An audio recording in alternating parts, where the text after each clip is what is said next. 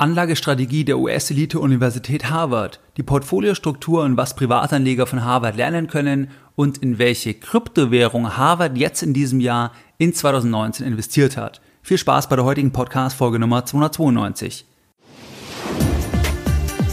Herzlich willkommen bei Geldbildung, der wöchentliche Finanzpodcast zu Themen rund um Börse und Kapitalmarkt. Erst die Bildung über Geld ermöglicht die Bildung von Geld.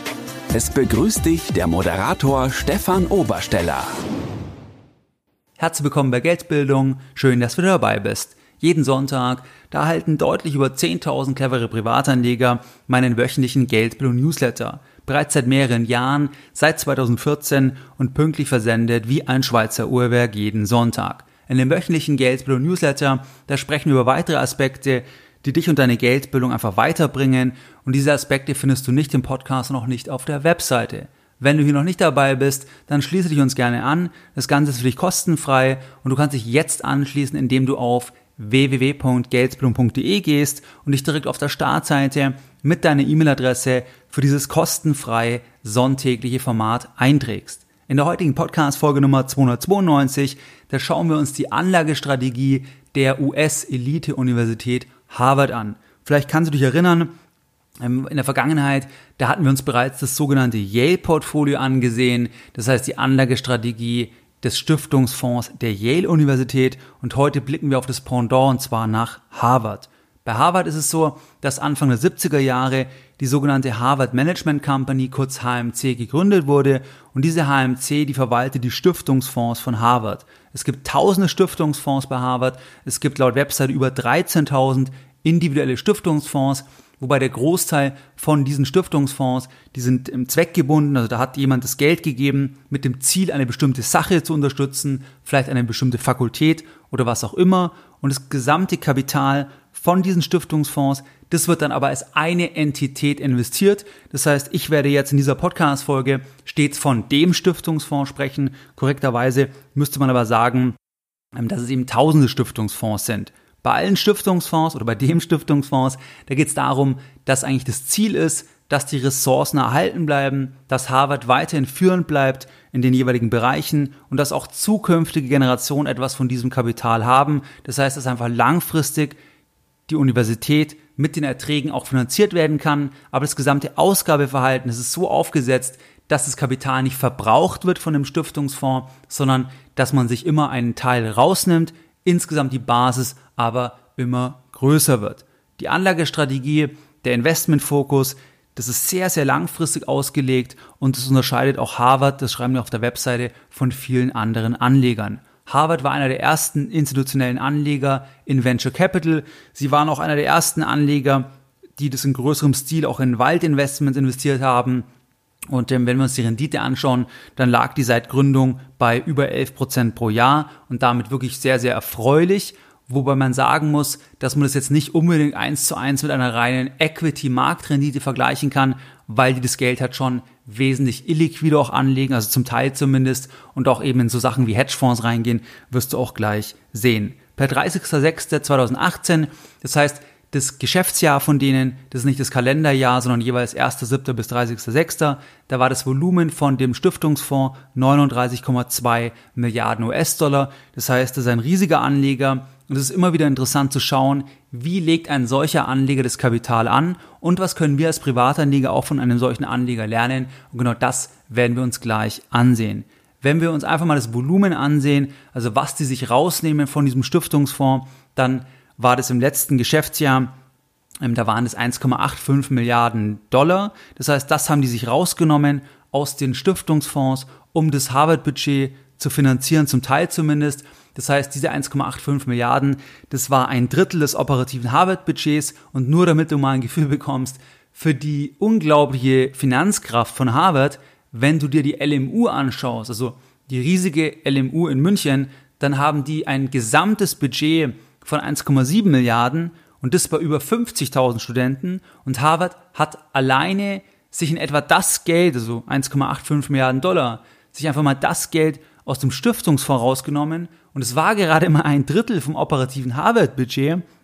Ähm, und dazu kommt ja noch, dass Harvard ja viel kleiner ist. Also Harvard hat ja wesentlich weniger Studenten. Das heißt, das zeigt die unglaubliche Finanzkraft auch von Harvard. Wenn wir uns jetzt die Anlagestrategie anschauen, das heißt, jetzt ist ja interessant, wie haben die denn diese größer 11% pro Jahr seit Gründung erzielt?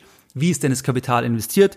Dann schreiben die, dass sie die Assetklassen in Silos aufteilen, dass sie global nach den attraktivsten risikobereinigten Renditen Ausschau halten. Und wenn wir jetzt mal reingehen, dann können wir uns die Allokation ansehen. Das ist das letzte oder das aktuellste, was verfügbar ist, wo sie einfach Einblick gewähren. Dann ist das die Allokation per 1. Juli 2017 und dort sieht es wie folgt aus. Die größte Position, das heißt, diese vielen Milliarden, ähm, da ist der aller, allergrößte Teil, also 31 Prozent, das ist Public Equity, also einfach Aktien. Sie legen hier nicht genau offen, welche Aktien, haben Sie jetzt aktive Fonds oder direkte Einzeltitel, legen Sie nicht offen, aber 31 Prozent Public Equity, dann 21 Prozent Hedgefonds, dann 16% Private Equity, also privates Eigenkapital, also irgendwelche entweder Private Equity Fonds oder direkte Firmenbeteiligungen, dann ähm, 13% Real Estate, also Immobilien, dann haben sie 8% lediglich in Bonds und 6% Natural Resources, das werden davon gehe ich aus Wälder sein, dann ähm, 3% Cash, 2% Other Real Assets and Private Debt. Das ist soweit die Allokation und du siehst, dass der größte Teil ist wirklich Public Equity, also ganz normale Aktien, in die wir als Privatanleger auch investieren können.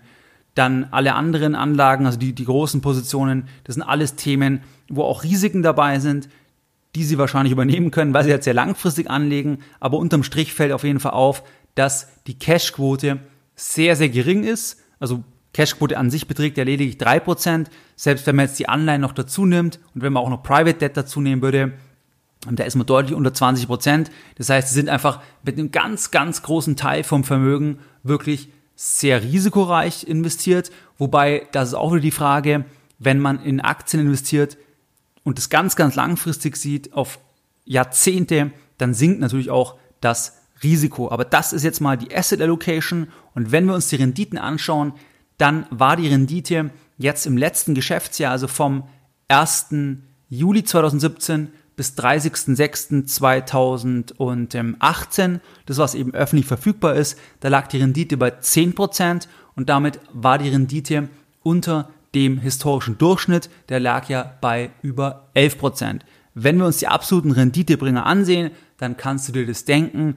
Das sind ähm, zwei Themen, und zwar Private Equity und Public Equity. Public Equity mit plus 14% und Private Equity mit plus 21%. Wobei, da muss man immer sagen, da kommt es drauf an, das sind ja dann private Themen, da ist dann die Rendite nicht ganz so aussagekräftig, weil es in dem Sinne ja keinen Markt gibt, der dann eine Firma bewertet, außer man hat irgendwie jetzt eben einen Exit-Punkt ähm, und dadurch ist es immer ein bisschen fragiler von der Rendite.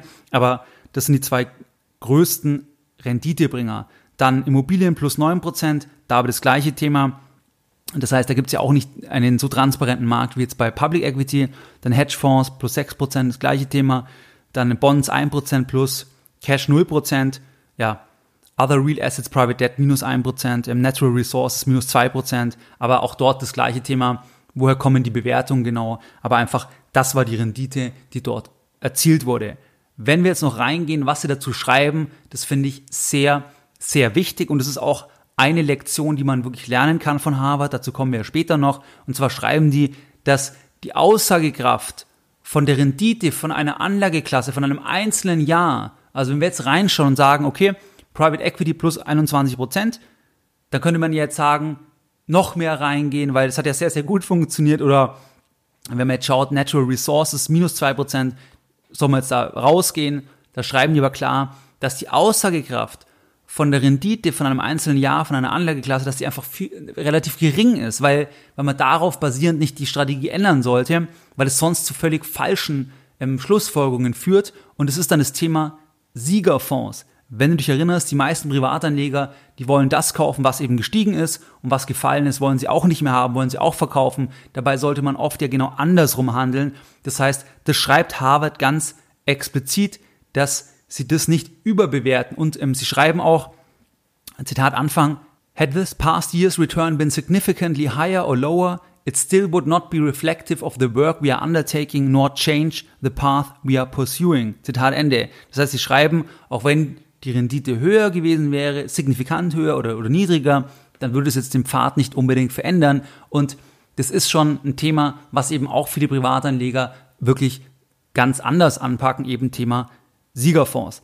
Wenn wir uns das anschauen, in welche Kryptowährung hat Harvard jetzt in diesem Jahr in 2019 investiert, dann ging das durch die Presse. Ich werde dort in den Shownotes auch einen Artikel verlinken von Bloomberg.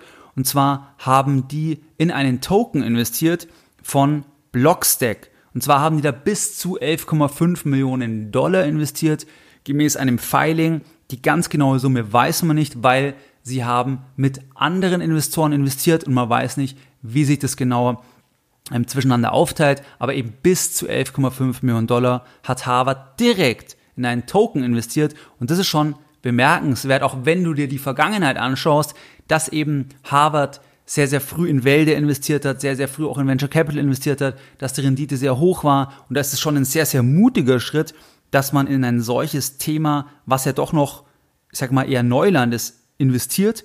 Und ähm, man muss aber dazu sagen, das ist natürlich, also angenommen, es sind 11,5 Millionen Dollar maximal, dann sind es 0,03 Prozent vom Portfolio. Das heißt, das ist nur ein Mini-Teil, aber trotzdem sehr, sehr bemerkenswert, sehr, sehr interessant, dass die ähm, Stiftung, dass der Stiftungsfonds von Harvard in ein solches Thema investiert. Was sind jetzt Punkte, die wir als Privatanleger von Harvard lernen können? Dann ist es ein Aspekt, dass Privatanleger die Strategien nicht laufend ändern sollten. Das ist das, was ich auch zitiert hatte von Harvard. Das heißt, auch wenn die Rendite in einem Jahr jetzt mal sehr, sehr hoch ist oder sehr, sehr niedrig ist, natürlich kann man das Thema Rebalancing meinetwegen machen, aber man sollte nicht seine gesamte Anlagestrategie ändern. Wenn jetzt die Aktienmärkte in einem Jahr schlecht performen, dann heißt es nicht, Aktien sind tot.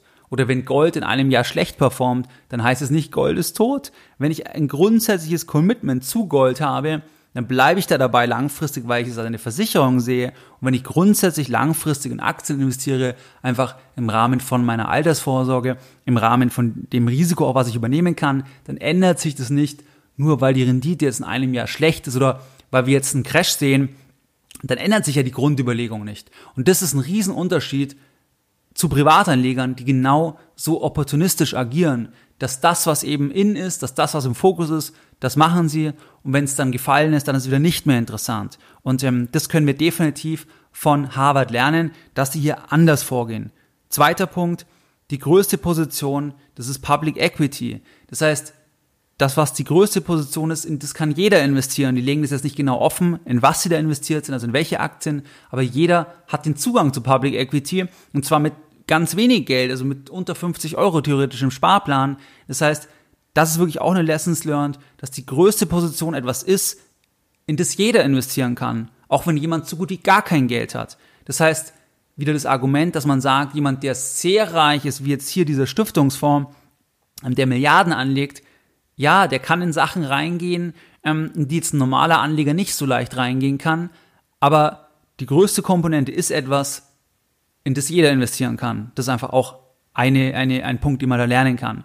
Dritter Punkt, realistische Renditeerwartungen. Das heißt, wenn du dir hier Harvard anschaust, die vielleicht renommierteste Universität auf der Welt, die haben jetzt seit Start knapp über 11 Prozent immer gemacht im Schnitt pro Jahr an Rendite. Und du schaust jetzt mal, was Privatanleger teilweise an Rendite wollen, dann unterscheidet sich das diametral, dass Privatanleger manche zumindest auch eben 20, 25 Prozent pro Jahr für realistisch achten, aber das ein solcher Stiftungsfonds nicht schafft. Das heißt, nicht in einem einzelnen Jahr, in einem einzelnen Jahr kann die Rendite viel höher sein, ähm, aber im Schnitt auf lange Sicht ist es einfach extrem unwahrscheinlich, dass jemand 30, 40, 50 Prozent pro Jahr hat. Und ähm, da muss man einfach immer vorsichtig sein, wenn jemand solche Versprechungen macht oder wenn jemand solche Erwartungen hat, weil Du siehst es auch hier wieder, ein riesiger Anleger mit fast 40 Milliarden Dollar und der landet dann jetzt hier im letzten Jahr bei, bei 10 Prozent und im, im Schnitt eben ein bisschen über 11 Prozent und hat da auch Verlustjahre dabei. Also das ist einfach mal, dass man ein Gefühl bekommt, was ist realistisch. Der vierte Punkt ist das Thema ähm, auf Generationen denken. Das heißt, viele Privatanleger, das hatten wir auch schon öfters gesprochen im Podcast, da kann man viel lang, längerfristig eigentlich denken als Anleger. Und auch wenn man jetzt schon in Rente ist und man weiß, einen Teil vom Geld brauche ich eigentlich nicht oder brauche ich sehr, sehr wahrscheinlich nicht, dann kann man das Geld auch weiter so anlegen, dass man eigentlich in einem Szenario über den Tod hinaus denkt, weil man eben eh weiß, dass man das Geld eigentlich gar nicht braucht, sehr wahrscheinlich. Und dadurch kann man anders investiert bleiben und muss eben nicht sagen, mit Renteneintritt verkaufe ich alle Aktien, weil ich vielleicht eben weiß, 5%, 10%, 15% von meinem Portfolio, das brauche ich einfach zu 99% nicht. Da reichen mir vielleicht die Ausschüttungen und dann kann man auch voll investiert bleiben, so gesehen, bis zum letzten Atemzug und auf Generationen denken. Dann ein weiterer Punkt ist, dass du jetzt siehst, dass dieser Stiftungsfonds von Harvard, die sind massiv im Risiko. Das heißt, sie sind wirklich massiv im Risiko. Und wenn wir einen Crash sehen, wie zuletzt jetzt Dezember 2018, das war jetzt kein Crash, aber schon eine Korrektur, ähm, dann wird auch die Performance hier schlecht sein von diesem Harvard Stiftungsfonds, weil Public Equity geht auch runter, Private Equity geht runter, Real Estate geht runter, also alles, was sie haben, geht im Wesentlichen auch runter in den Bewertungen und sie sind aber voll investiert. Warum sind sie voll investiert? Weil sie halt ganz langfristig denken, weil sie eben auch den Markt nicht timen können und weil sie halt dann dabei bleiben. Ähm, und das ist auch eben ein Unterschied. Also wenn man ganz langfristig denkt, kann man eben investiert bleiben und du siehst dort auch wieder, das sind jetzt alte Zahlen, wenn jetzt irgendwann neue Zahlen veröffentlicht werden, dann wird man dort auch sehen, bin ich mir sehr, sehr sicher, dass sie jetzt weiterhin auch stark investiert sind, eben in Themen wie Public Equity und so weiter. Und wenn man dann einen Crash hat, dann sind die auch getroffen. Was waren jetzt die Lessons learned in der heutigen Podcast-Folge Nummer 292? Deine Lessons learned in der heutigen Podcast-Folge.